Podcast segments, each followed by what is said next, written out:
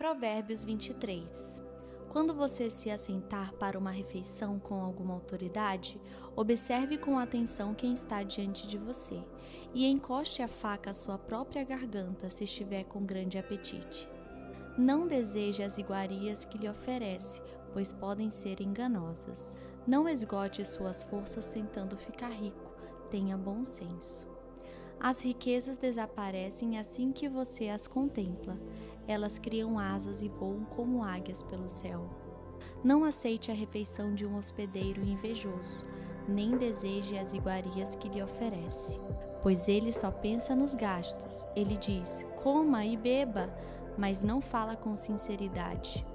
Você vomitará o pouco que comeu e desperdiçará a sua cordialidade. Não vale a pena conversar com um tolo, pois ele despreza a sabedoria do que você fala.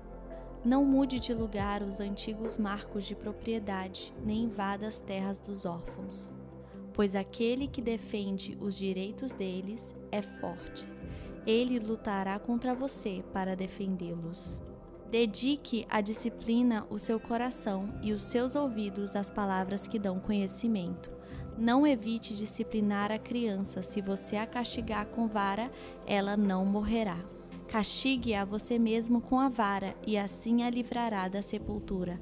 Meu filho, se o seu coração for sábio, o meu coração se alegrará.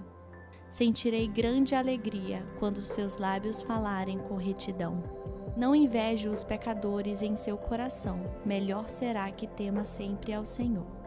Se agir assim, certamente haverá bom futuro para você, e a sua esperança não falhará. Não ande com os que se encharcam de vinho, nem com os que se empanturram de carne, pois os bêbados e os glutões se empobrecerão, e a sonolência os vestirá de trapos. Ouça o seu pai que o gerou, não despreze sua mãe quando ela envelhecer. Compre a verdade e não abra mão dela, nem tampouco da sabedoria, da disciplina e do discernimento. O pai do justo exultará de júbilo, quem tem filho sábio nele se alegra.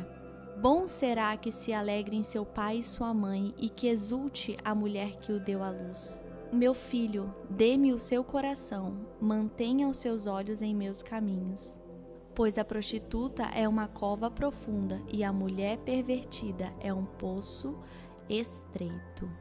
Como assaltante, ela fica de tocaia e multiplica entre os homens os infiéis. De quem são os ais? De quem são as tristezas? E as brigas? De quem são?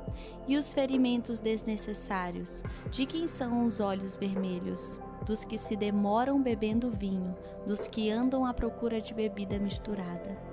Não se deixe atrair pelo vinho quando está vermelho, quando cintila no copo e escorre suavemente.